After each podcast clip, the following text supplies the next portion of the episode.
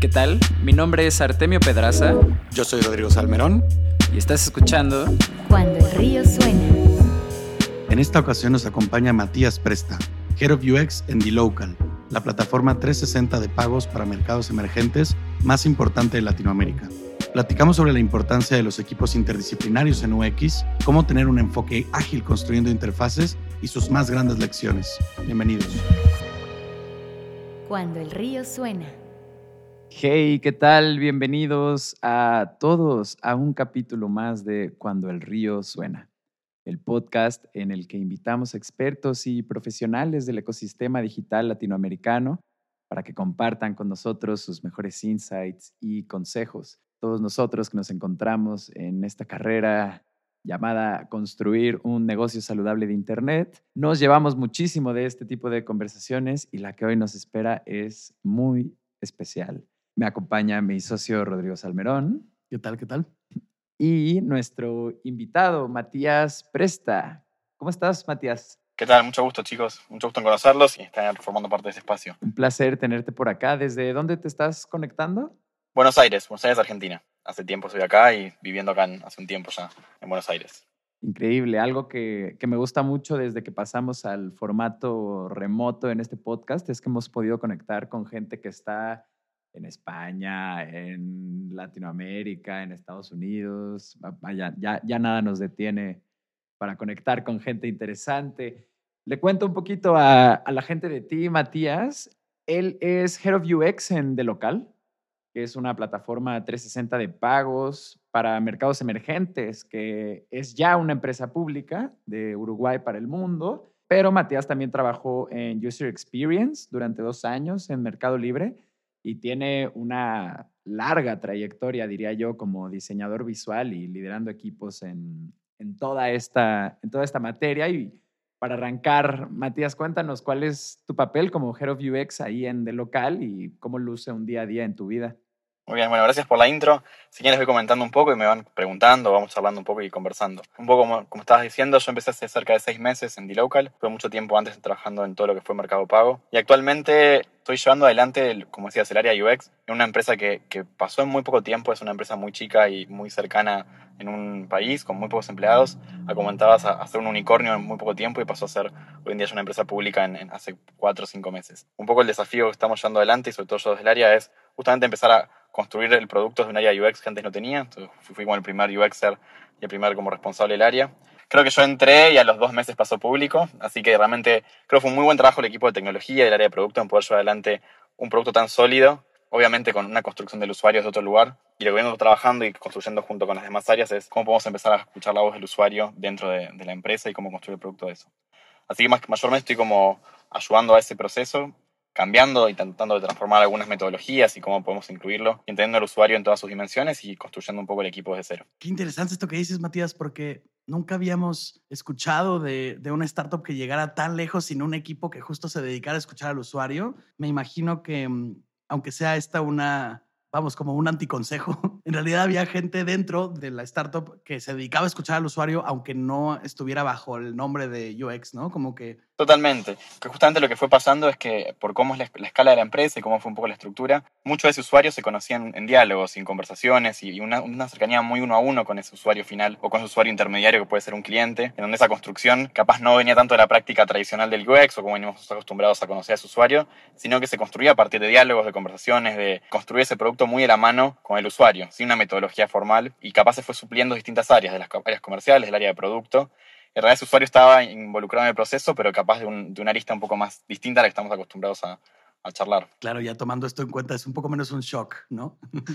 claro, sí, sí, no, igualmente obvio, uno cuando, eh, yo cuando entré los primeros días, obviamente hay muchas cosas que se fueron resolviendo por buena voluntad y por mucho trabajo de varias personas, que obviamente después viéndolo con el tiempo capaz formas más ágiles, más fáciles, en la medida uno empieza a conocer metodologías o cómo eso llevarlo adelante. Pero realmente fue un trabajo muy bueno que fue haciendo durante todo este tiempo la gente que fue conformando de local para poder llevar realmente el producto hacia donde está hoy en día. Vale, pues Matías, suena que llegaste un poco a estructurar ciertas cosas que ya estaban por ahí andando y la siguiente pregunta va un poco en esa dirección. ¿Cómo es dirigir desde UX a, un equipo que sirve a tantos países? ¿no? ¿Cómo fue ese trabajo de estructuración, dado que pues sirven a, un, a una amplia gama de usuarios en muchas nacionalidades y eso pues puede representar ciertas complejidades? Sí, si quieres en realidad esa complejidad, en realidad hay ciertos comportamientos de los usuarios, ya sea en los países emergentes. Yo venía, como te comenté antes, de trabajar bastante tiempo en mercado pago, en donde quizás no es un mercado global, pero sí regional, en donde vas viendo particularidades, obviamente, de cada país propio Latinoamérica. La realidad es que hay ciertas cuestiones a nivel comportamiento y cuando hablamos de este tipo de usuarios, obviamente cambia en cada país, no es lo mismo un usuario en Marruecos que en Nigeria, que en Sudáfrica, pero mm, la verdad que hay ciertos niveles de comportamientos o cómo el usuario se relaciona con las plataformas de pagos y con cómo interacciona con el dinero y con el procesamiento y demás, que es bastante transversal realmente en varios países. Creo que el, mayor diferencial que uno encuentra es, nosotros como somos de países latinoamericanos y en mercados emergentes, entendemos esta realidad de cómo hay mucho trabajo informal y cómo una economía que se mueve de una manera informal y cómo eso también tiene su correlato en, en mundo de los pagos y, de servicios y online. Creo que uno siendo parte de este universo, eso es bastante fácil de extrapolar en diferentes mercados. Es una realidad que es bastante común en México, en Brasil. Obviamente cambia ciertas dinámicas o ciertos procesos, pero mm, cómo ese usuario se relaciona con el producto es bastante similar. Quizás sí hay diferencia con ciertos países más centrales o cuando hablamos más de regiones de Europa o Estados Unidos, donde sí hay una relación distinta con el producto. Cuando nos vamos hacia mercados emergentes, eso es bastante común, eh, ya habiendo pasado por la experiencia latinoamericana o regional. Claro, siempre está esta gran diferencia, ¿no? Entre aquellas empresas que entran a Latinoamérica como territorio sin vivir los problemas que nosotros hemos vivido desde niños y que para nosotros nos es pues pan de cada día, ¿no? Claro, por eso creo que capaz esto que comentabas, como es, no, no varía tanto capaz a nivel global, sí obviamente hay particulares en cada país y en cada región, nosotros viviendo estas realidades, conocemos capaz cosas que son comunes, cómo maneja el efectivo, cómo se maneja cosas como cuotas, financiamiento, la realidad que es propia del día a día en las regiones que donde vivimos, son bastante extrapolables en, diferentes lugares de los mundos emergentes. 100%. Y además a nosotros de local, desde que empezamos a indagar sobre la empresa, nos pareció algo como del futuro y bien grande y bien ambicioso y que resolvía un problema pues pareciera sencillo, pero que padecen muchas empresas transnacionales, ¿no? Claro, que obviamente en la medida que empiezan a desembarcar o empizan a, expandirse hacia otras regiones, empiezan con esta complejidad de los medios de pagos locales, de la manera en que las personas operan con el dinero, de una forma capaz no tan convencional o tan, de una manera tan global como estamos acostumbrados o en los países más centrales. Y justamente Diloca viene a cubrir un poco ese conector entre esa empresa que viene a, a desarrollarse en un país emergente y esa necesidad de su usuario que quiere empezar a vincularse con estas empresas. Fantástico, me encanta yéndonos un poco en, otra dirección, algo que nosotros hemos incluso sufrido en el desarrollo de nuestro estudio de interfaces es el poder trasladar un diseño que tú tienes precioso en Figma tal vez y pasarlo al equipo de desarrollo y que ya vivo el producto o viva la interfaz tenga esta mm, cualidad de mm, pixel perfect, ¿no? Te queríamos preguntar un poco eh, si te has llevado lecciones haciendo este traslado de diseño estático a programación, eh, algo que le puedas compartir a la gente que nos esté escuchando. Sí, creo que ese camino, creo que si todos vienen del lado del diseño, es como un camino que uno va atravesando y que con el tiempo empieza como a, a ir tolerando visualmente algunas cosas que capaz en otro momento sea que no. Más que nada porque empieza a entender realmente capaz el costo que tienen esas cosas y el impacto que tiene después realmente. Nosotros cuando hablamos de pixel perfect, a todos nos gusta que divino y demás, es más que nada una construcción que también tiene que ir haciendo con el equipo de desarrollo. Eso tiene un costo también, digo, en, la ejecución y los tiempos, pero el fondo lo que nosotros buscamos creo con esas cosas es generar empatía y generar un efecto con nuestros consumidores o nuestros usuarios que muchas veces logramos a partir del Pixel Perfect y que uno llega una página que realmente es linda y demás, pero también esa relación se, cubre de varios aspectos, digo, del mensaje que generamos, de qué manera carga la página rápido, hay un montón de otras dimensiones que van a la experiencia digital, que excede el Pixel Perfect y el, amor del diseño porque todo sea perfecto y demás, y que también creo que si bien corriéndonos un poco del lado del diseñador, también entra en juego la, realidad del desarrollador que va llevándolo de la mejor manera posible y que tiene un, un limitante. Y quizás yo con el tiempo también fui perdiendo un poco ese amor al Pixel Perfect y más que nada que sí funcione, que sea mm, amena la experiencia y que el usuario realmente tenga una, empatía con lo que está generando, pero es el costo de llegar a ese Pixel Perfect, no, sé si tiene un retorno tan concreto en un mercado. Al menos en una etapa primera. Creo que esas cosas uno lo puede ir iterando con el tiempo y mejorándolas. Y creo que es más importante ver realmente qué, qué resultado va teniendo más allá del esfuerzo que implique llegar a un Pixel Perfect. Igual a nivel recomendación para mí, para poder llegar a eso, es trabajar mucho con el equipo de desarrollo. Realmente estar junto a ellos, sentarse, mostrarles, medirles. Yo soy muy como estar atrás de todo eso rondas de feedback y seguir insistiendo hasta que realmente uno cree que llega a un nivel en donde está cómodo con esa calidad. Y otros en donde uno también tiene que saber ceder y seguir que, el proyecto continúe y que se irá mejorando al transcurso del tiempo. Claro, Matías, pues de hecho tocas un tema que siempre es muy recurrente aquí en este podcast, que es el balance. Tomar eh, costos, eh, tiempo, esfuerzo, desgaste contra el resultado particular que uno está buscando y encontrar dónde está el sweet spot entre lo que yo estoy buscando y lo que realmente puede salir a tiempo y además también quién puede detectar ese tipo de detalles, ¿no? Porque llega un momento donde la única persona que se da cuenta eres tú, tú el diseñador, ¿no? Y Creo que está bueno poder correrse que no diseñamos para diseñadores, realmente diseñamos para usuarios que tienen otro nivel de lectura o tienen otra aproximación y otro nivel de percepción capaz de la imagen que estamos haciendo. Y por eso creo que hay que poder balancear ese esfuerzo. No diseñamos para diseñadores que, que también van a estar viendo eso, sino usuarios de diferentes edades, de diferentes caminos visuales, en donde lo que tenemos que priorizar es realmente que la función que estamos llevando adelante cumpla el objetivo que estamos persiguiendo. Si aparte de eso lo podemos lograr a partir de una buena interfase, con una calidad de diseño y demás, seguramente generaremos una empatía o una cierta satisfacción en ese usuario, pero creo que hay que ser objetivo en cuánto costo llevamos hacia adelante eso, cuánto podemos retrasar el- la calidad del producto. Hay que poder ponerse un poco en, esa mirada y poder resignar también cierto pixel perfect en la medida capaz de obtener resultados más concretos.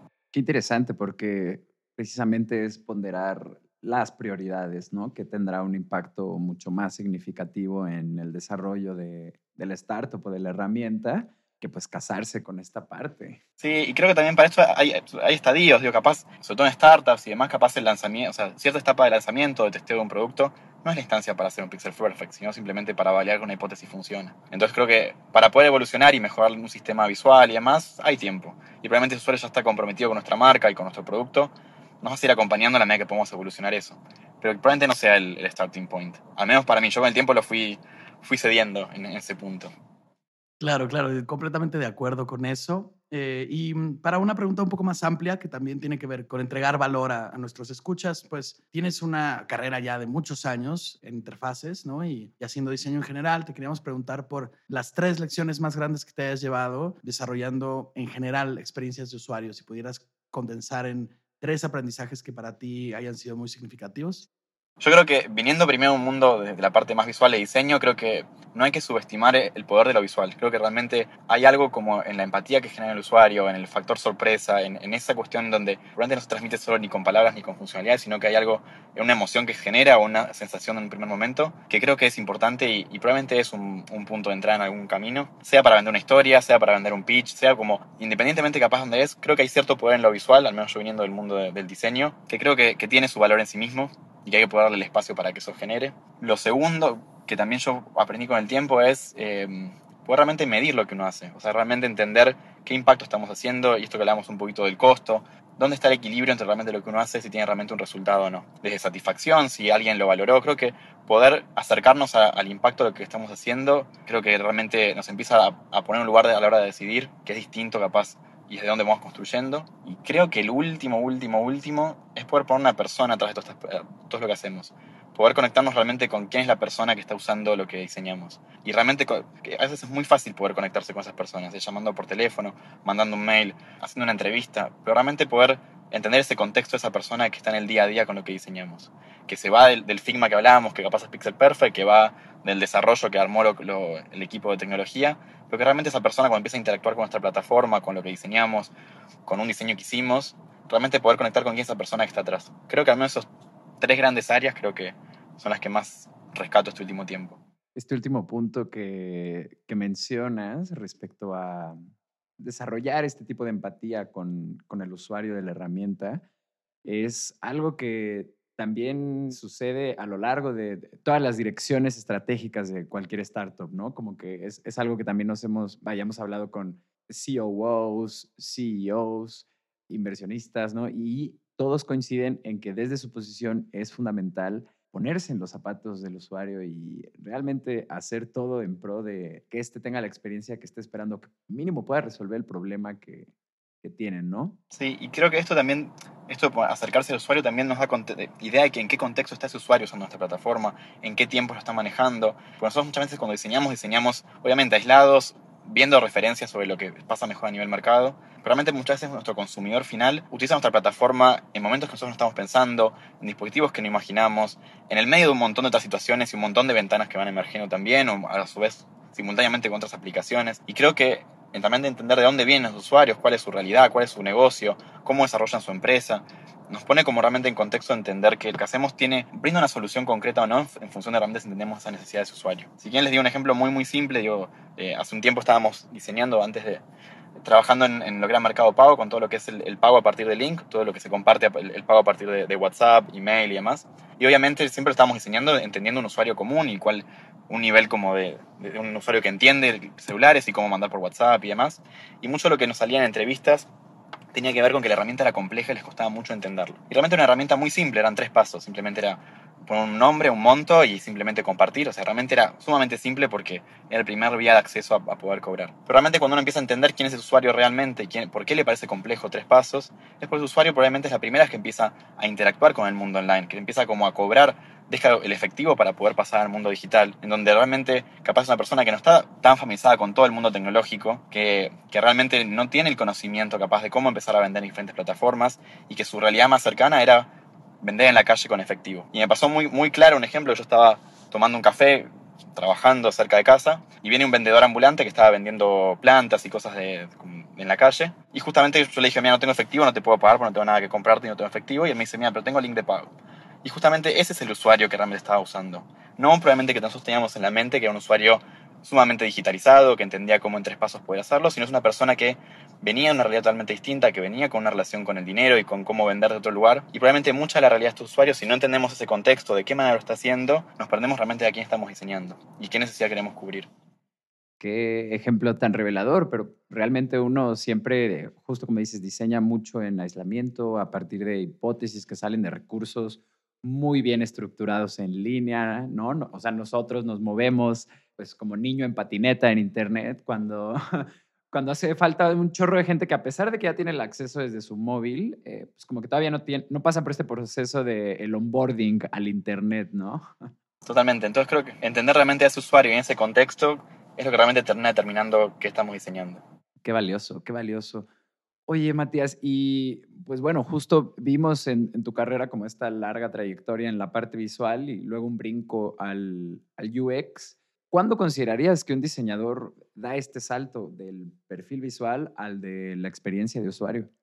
Mira, al menos si quieres, desde mi experiencia, lo que fui viendo después cuando armando equipos y demás, cuando veo que, que, hay personas que empiezan a interesarse en la parte de experiencia y demás, yo creo que hay un punto en donde, si uno viene más al lado del, del diseño y demás, en donde probablemente hay cierta necesidad de entender cómo funciona lo que uno hace o qué, manera realmente empieza a tener un impacto. Creo que probablemente, al menos yo trabajé mucho tiempo en lo que fue publicidad y todo lo que fue identidad y branding, y había cierto momento en donde quería realmente entender qué pasaba con lo que estaba haciendo, realmente qué impacto pasaba, si realmente no me trataba de cumplir solamente que, que, quedara bien la presentación o la idea o la campaña o la estrategia, sino realmente quería ver cómo empezaba a performar eso, qué percepción había tenido, cómo se empezaba a implementar. Creo que hay cierto momento donde uno empieza a preguntarse qué sigue con lo que uno está haciendo y empieza a buscar cierta profundidad o, o cómo eso empieza como a, a modificar cierto comportamiento o, empieza a querer medir todo eso. Creo que ahí es donde empieza como probablemente a, a abrirse un camino hacia probablemente lo que tiene que ver con experiencia de usuario o entender el diseño de un lugar distinto. Mira, es, es, muy interesante esto porque es verdad que en diseño visual, yo estudié, por ejemplo, mi carrera en diseño gráfico, también tengo un background que empezó por ahí, también ahora me dedico a, a la parte de las interfaces digitales. Y sí, recuerdo que no, no hay ninguna forma en toda la parte visual, no hay absolutamente nada, no se mide, no hay un contacto además tampoco con marketing, por ejemplo, directo, donde, bueno, ahí también tienes un poco de data y te pueden decir, si tu ad está funcionando mejor o peor que el ad pasado y tienes algo, en, en visual uno está completamente a ciegas. Entonces sí puedo, sí puedo ver ahí, ahí lo que dices con, con mucha facilidad. Claro que esta mm, necesidad de los resultados que uno como diseñador pues no se entera, ¿no? Y mm, eh, vamos a aprovechar ahora para hacer la, la salida al, corte, ahora volvemos. Queremos recordar a todas las personas que nos están escuchando que si les es valioso este podcast, por favor lo compartan con alguien que crean que les pueda ser valioso también. Nos pueden encontrar en todas nuestras redes como acueducto.estudio y buscar todos los demás episodios del podcast en cuandoelriosuna.com. Nos vamos al corte y volvemos. Estás escuchando Cuando el río suena, un podcast de conversaciones con agentes expertos y emprendedores del mundo digital. Tus anfitriones son Rodrigo Salmerón y Artemio Pedraza, fundadores del estudio de estrategias e interfaces digitales Acueducto. Para más información, visita cuandoelriosuena.com. Si encuentras valioso este podcast, por favor ayúdanos a compartirlo con un amigo o síguenos en Spotify o iTunes. Muchas gracias. Regresamos con Rodrigo y Artemio. Estamos de regreso en Cuando el río suena con nuestro invitado Matías Presta. muy emocionado de que ya llevamos más de 25 capítulos grabados, este camino en el que hemos conocido a muchísimos profesionales, founders, inversionistas del ecosistema digital, nos ha dejado tanto, verdaderamente, eh, siempre que tenemos estas conversaciones, siento yo que en minutos aprendemos años de lecciones y experiencias de otras personas y esperamos de corazón que, como nos ha ayudado a nosotros crecer este espacio, también para todos ustedes que lo escuchan todos los días. Dicho esto, eh, volvamos a la, entrevista, Matías. Cuéntanos, si pudieras describir el perfil del diseñador ideal para tu equipo, ¿qué, características tendría esta persona o qué te encantaría ver en ella? Qué pregunta compleja, pues eso depende mucho de las personas realmente. Y creo que la, lo entretenido de hacer equipos eh, tiene que ver con la diversidad. Creo que es bastante, no, hay un único parámetro. Sí creo que lo que tiene que ver es compromiso con lo que uno quiere hacer. Creo que ese es el mayor diferencial. Después, obviamente, hay perfiles que vienen en distintos lugares, de, la parte de sociología, de la parte de comunicación, de la parte de diseño.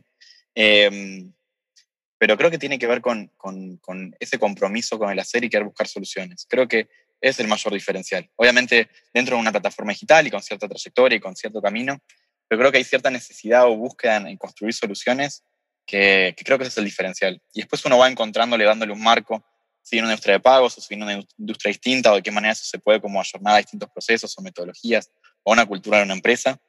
Pero me parece que tiene que ver más con, con esa búsqueda de construir una solución y que eso realmente construye una solución, digo, no solo dentro de una empresa, sino después en un usuario, una comunidad o una región. Creo que yo lo que busco tiene que ver un poco con eso. Después el background o cómo vienen o demás, creo que justamente lo, lo diverso de las personas es lo que hace que los equipos después prosperen y crezcan y, y se nutran en sí mismos sin duda que la diversidad de los equipos es, fundamental porque también tiene que haber cierta cohesividad dentro, ¿no? Más allá del trabajo que están haciendo, si no pueden convivir de una forma en la que les permita trabajar, pues eso les pone muchísimos obstáculos por delante, ¿no? Claro, y la parte creo más fundamental que es la diversidad misma de ideas, ¿no? Por el por la diversidad que existe de backgrounds. Y, de desarrollos y los, caminos que fue haciendo cada uno a nivel currículum y qué, qué distintas instancias estuvo.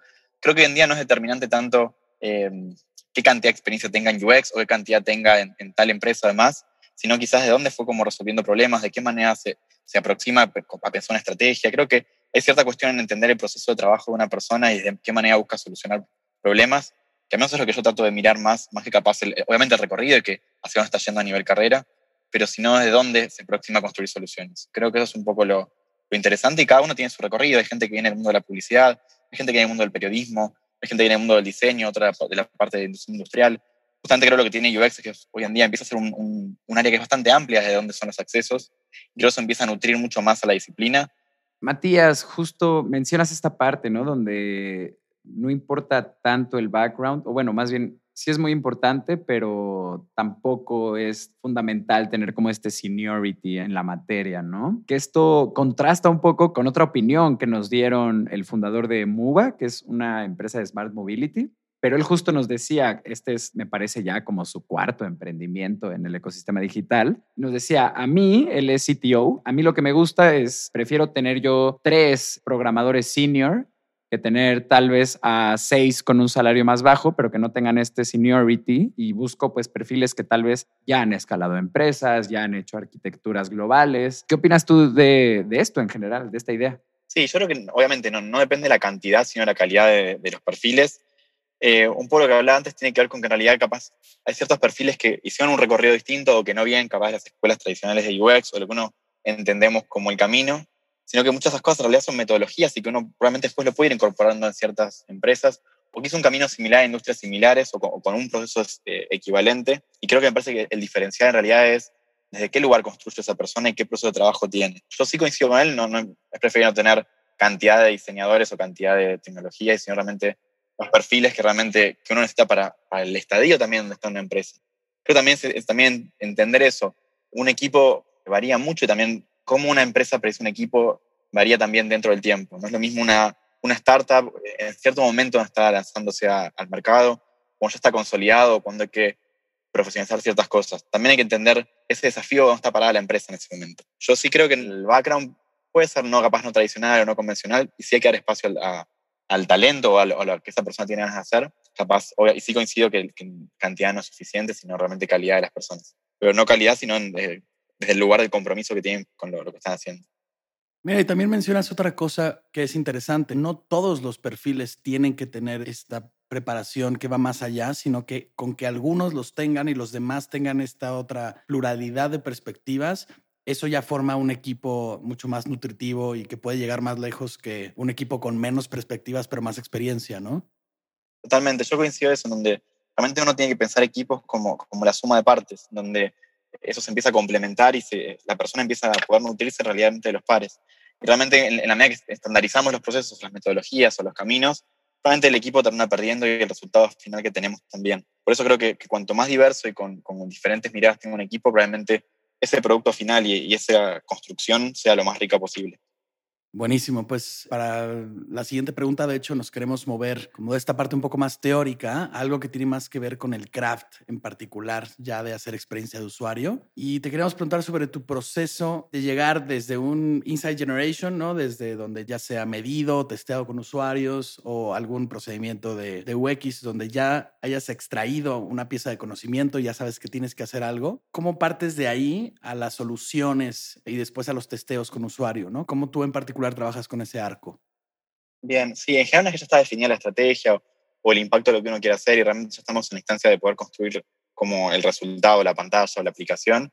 Em, un poco lo, que continúa mayormente en, mi caso, o cómo vengo encarando, tiene que ver con, con poder poner una puesta en común con las más participantes del equipo, digo, no solo UX, sino poder sumar a producto, a tecnología, comercial, sales, en, en cuál va a ser el desarrollo que sigue, o sea, de qué manera se va a estar como llevando adelante las pantallas, las iniciativas, como porque realmente la construcción de esa pieza sea en equipo y que realmente esté involucrada las demás partes y no sea simplemente UX o diseño haciendo pantallas lindas y que después las entrega tecnología, sino que desde el primer momento fueran esa visibilidad de, cuál va a ser el desarrollo de los meses que siguen o, el tiempo que lleve, ese proceso. Una vez que eso está como bastante como ya puesto en común entre todas las partes, sigue una, una etapa mucho más concreta de poder diseñar más como en baja o en wireframes o, o en, en, lo que uno se sienta cómodo más que nada para poder validar como un poco la estructura completa, cuáles son los flujos, cuáles son las interacciones. Y después, obviamente, ya un poco lo que yo empiezo a hacer en general, empiezo a buscar referencias de que a mí me gustan o que me siento cómodo, en donde la marca se podría expresar, donde como realmente visualmente la marca empieza como a tener una voz propia y, realmente le, habla a un usuario real y cómo eso después se ayorna a la realidad de la usabilidad que estábamos pensando. Pero la verdad que, y obviamente después eso termina siendo un integrable de hacer de tecnología y que después empieza implementando.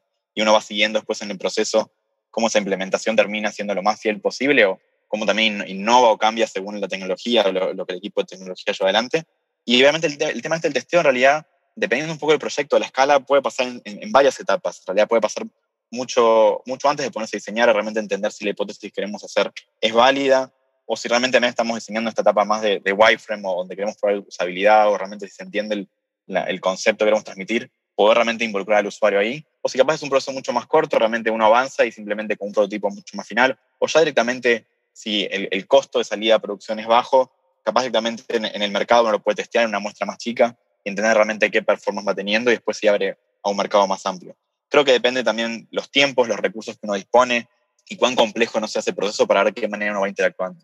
Es un poco más o menos el, el proceso, pero sí lo que me parece importante es que no somos UX como un área aparte, sino que realmente es importante poder involucrar a los distintos departamentos o áreas que conforman el producto, desde comerciales, de la gente de ventas, de la gente de tecnología, la gente de marketing, la gente de producto, cómo esté conformado la empresa, que puedan ser parte de esa construcción y que vayan teniendo visibilidad a la medida que eso se vaya avanzando y, ir validando con ellos qué es lo que uno va construyendo. Bueno, esto que dices es muy valioso en cuanto a que hay que involucrar a todos los departamentos cuando se está ejecutando, ¿no? O creando el paso ya de la experiencia de usuario. Pero me imagino que debe ser algo muy sencillo de hacer ahí en local porque pues ya lo hacían todos, ¿no? Antes de que entraras tú, lo cual ha de hacer bastante orgánica esta etapa como de, como de colaboración entre todos, ¿no? Yo tendría que creer que sí cuando, cuando empecé y en general no. En general, porque también pasaba muchas veces en empresas chicas o incluso en empresas grandes, en donde cada, pues pasa un poco también lo mismo en empresas muy grandes, donde cada área trabaja individualmente y tiende a trabajar más como una cadena de montaje, en donde un equipo de sales va con iniciativa, el equipo de producto trata de transformarlo y si hay un equipo de UX lo, lo, construye, después pasa a tecnología. Realmente creo que justamente UX, como estamos en esa voz del usuario, y realmente pudiendo entender al usuario en todas sus dimensiones, desde no solamente el usuario final, sino también quién nos integra, quién es el comercial que va vendiéndolo, nosotros podemos ser muchas veces puente entre distintas áreas y poder abonar de que ese proceso sea entre diferentes. Así que yo justamente pensaba lo mismo que en este caso de local o un poco lo que pasaba en Mercado Pago, que esa construcción se hacía entre varios. Y justamente no, a veces en empresas chicas se están trabajando más individualmente con el par que tenés al lado y sin ver lo que está pasando entre tus pares. Y en empresas más grandes como esas capaz como Mercado Pago otras donde estuve, también es muy difícil poder involucrar a varias personas o interlocutores en eso pero realmente te termina cortando y, la toma de decisiones y realmente lo que termina saliendo finalmente es en la mayor la medida posible la construcción de distintas personas qué complejo este reto que enfrentan las startups, ¿no? En el que al principio todo es muy personal, muy pequeño, todos aportan ideas para todo y llega el crecimiento exponencial, todo se tiene que dividir en departamentos. Vaya, ¿no? Por más que uno intente tener una cultura de entera colaboración, comienza a suceder esta cadena de producción que mencionas, Matías. No, que justamente en esa etapa de crecimiento, obviamente es una startup chica, capaz que son 15, 20 personas, eso se va dando dinámicamente. En la medida que esos números empiezan a crecer, obviamente se empieza a fragmentar o a, ir dividiendo cada producto en sí mismo y se desarrolla por sí mismo. Y esa mirada más común empieza a perderse. Eh, y justamente creo que lo que tiene ventaja UX, en realidad como es, es multidisciplinario, puede ser puente entre varias disciplinas y entre varios productos a la vez y empezar a conectar puntos. Y la cantidad de problemas que puede ayudar a resolver, pues ni se diga. Vimos en tu experiencia justo que tienes un breve trayecto en la docencia y queríamos preguntarte cómo crees que esta experiencia eh, influencia tu manejo de equipos de diseño o tu labor en general. Sí, yo creo que eso fue bastante determinante. Yo hace cerca de 10 años, casi o 12, que, que, trabajo en docencia en, lo que es la Universidad de Buenos Aires. Bueno, breve, me corrijo, extensa. sí, sí, sí, arranqué muy chico. Pero incluso si este es un paso antes, yo, yo empecé a dar clases en, como yo más la parte de diseño y la parte de arte, empecé a dar clases en talleres y demás. Y creo que justamente la, el mayor aprendizaje que tomé en ese tiempo, obviamente que hay mucho que, tiene que ver con la gestión de, equipos, de manejo de grupos y, cómo ir marcando direcciones y poder marcar un, lineamiento, que eso es propio de la docencia y, y marcar entregables y fechas, que, que, es mucho también como la construcción de equipos. Pero por sobre encima de eso, yo lo que mayor aprendí trabajando en la docencia tiene que ver con la construcción del espacio, en cómo realmente uno construye un espacio en donde la persona ya sea o pueda aprender o pueda desarrollarse o pueda llevar adelante un potencial. Y creo que eso es mucho del, trabajo del docente, que, obviamente hay una cuestión más práctica, concreta, que es dar docencia, o sea, la docencia en sí misma, con corregir, con explicar cosas y con hacer cumplir fechas y con manejar grupos. Pero realmente creo que la parte linda que tiene la docencia y que después se traslada, creo que a la construcción de equipos, tiene que ver con en poder ayudar al otro a desarrollarse. Y creo que si uno se puede parar en ese lugar y cómo construye un espacio para que eso pueda pasar, creo que es la clave, me parece. O al menos lo que a mí siempre me motivó y traté de hacer la mejor manera posible en los espacios que fue ocupando. Se escucha muy bien oírte decir eso. Lamentablemente no todos los docentes tienen ese, mismo, exacto, ese mismo approach a estas cosas. Todos hemos tenido, claro, siempre maestros terribles, ¿no? Y algunos que nunca se nos van a olvidar. Entonces, cuando hay una expresión así sobre mm, cuál es el, significado de, la docencia, ¿no? O el, vamos, el, valor que uno puede sacar de, de que alguien más crezca, pues siempre es algo aplaudible. Y te queríamos preguntar algo un poco más técnico tal vez. Para nosotros es muy importante darles a los emprendedores que nos escuchan la mayor cantidad de recursos posibles para que ellos puedan desarrollar sus empresas y sus carreras. Una que nos gusta mucho hacer es, ¿cuál eh, sería tu recomendación? Eh, tres libros que alguien interesado en UX no se puede equivocar leyendo. Bien, qué buena pregunta. Pues yo en general no vengo tanto de la parte académica de UX, bien me fui formando. Además, hecho, cuando hablamos un poco de estas preguntas, estaba pensando sobre eso. Yo realmente hoy en día que estaba empezando a leer, que, que me recomendaron mucho, era The Making of a Manager, que tiene que ver más con el tema de gestión de equipos y qué manera que está bastante como de moda hoy en día. Eh, yo justamente no soy un poco la, de la persona en donde mucha de mi formación, si bien obviamente una parte más eh, académica en la universidad y después lo fui formando a nivel laboral, salvo ese que estoy empezando como a comenzar ahora, en realidad mucho de mi, mi recomendación hacia capaz a la, a la, formación tiene que ver con una cuestión de indagar. Y creo que ese nivel de recursos uno lo, y hay, distintas formas de poder llegar a esa información. Yo soy muy de leer y e, informarme y demás, pero también tiene que ver, si es mi, consejo mayor hacia la persona que está formándose en UX, tiene que ver con correr un poco esa barrera con el usuario. Realmente, que quizás obviamente están libros y, y capaz no soy capaz de referente más para poder recomendar de ese lugar, pero sí en donde poder acortarse ese camino con el usuario que está usando. Desde poder probablemente ponerse en ese lugar y ver de qué manera nos podemos conectar con esa persona. Probablemente no sea la persona como más clara en, en, en recomendar libros, pues fui leyendo, pero no sé si tengo alguno que podría decir, este es el que me fue marcando. A lo que a mí realmente me fue marcando fue, esa experiencia y esa construcción en equipo y empezar a ponerse en ese lugar del usuario. Y creo que eso tiene que ver con algo empírico y con algo realmente de empezar a atravesar la experiencia. No te apures, Matías, grandes consejos.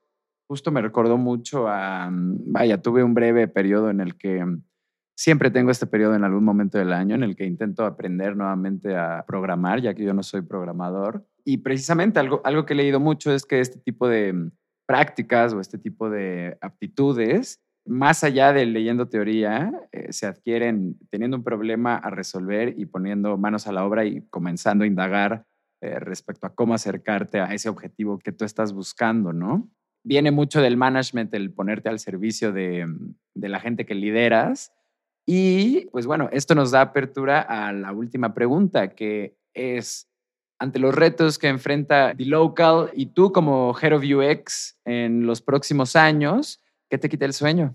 No, a mí no me quita el sueño, realmente lo que me apasiona, así que eso realmente lo que, me, lleva adelante tiene que ver, un lado, en cómo realmente empezamos a construir un producto incluyendo al usuario en, sus diferentes dimensiones, del usuario final al que está pagando, al que está como integrando el producto, al que empieza a buscar una solución para su, su fintech o para su negocio e-commerce. Eh, cómo realmente empezamos a, construir un producto enfocado al usuario, pero por sobre encima de eso empezamos a construir una relación con ese usuario y una empatía y realmente empezamos a, construir un vínculo. Y por sobre encima de eso, cómo eso a partir de, un proceso de trabajo en donde se empieza a integrar las diferentes áreas y realmente la construcción del producto se hace en conjunto. Eso es lo que me apasiona realmente. No hay mucho que me quite el sueño, sino que realmente esos son un poco los motores que estoy buscando y lo que me interesa llevar adelante planteas esto mucho como en oportunidades o como en cosas a trabajar? Vaya, solo quería preguntarte como algún problema en particular o cosa que digas como, vaya, de estos retos que enfrentamos, tal vez este es de los más grandes. Creo que sí, un poco si es alineado un poco la pregunta antes de qué me quita el sueño o cuáles son los limitantes que uno tiene, creo que es propio de cualquier compañía. Obviamente a veces hay recursos, hay limitantes que tienen que ver con, con tiempos donde están las empresas o, o cierto estadio que tienen que llevar adelante problemas de nivel competencia o ciertos mercados que se mueven mucho más agresivos y en donde hay otras reglas de juego. Creo que, que es propio de la industria en la que estamos, que digital es sumamente cambiante y las reglas cambian muy rápido y uno tiene que estar muy flexible para poder adaptarse y sobre eso uno poder construir con diferentes variables limitantes que tiene hoy en día la industria. Creo que eso, obviamente, a veces uno quiere o que las cosas salgan más rápido o con mayor calidad o con distinto impacto y probablemente uno tiene que adaptarse al contexto en el que está, en la realidad que tienen las distintas empresas, con los recursos que tienen y el estadio en el que están y sobre eso poder construir. Creo que capaz ahí está el desafío que, tenemos como, como, diseñadores o como UXers o como distintas personas que están en las empresas que estamos ocupando.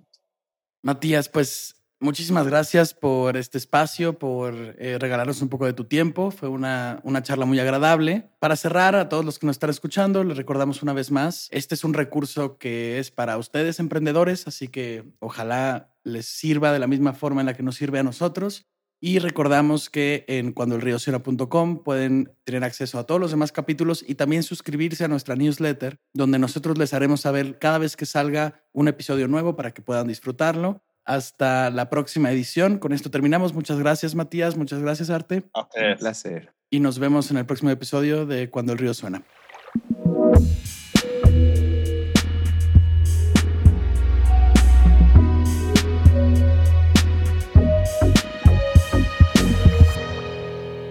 Cuando el río suena.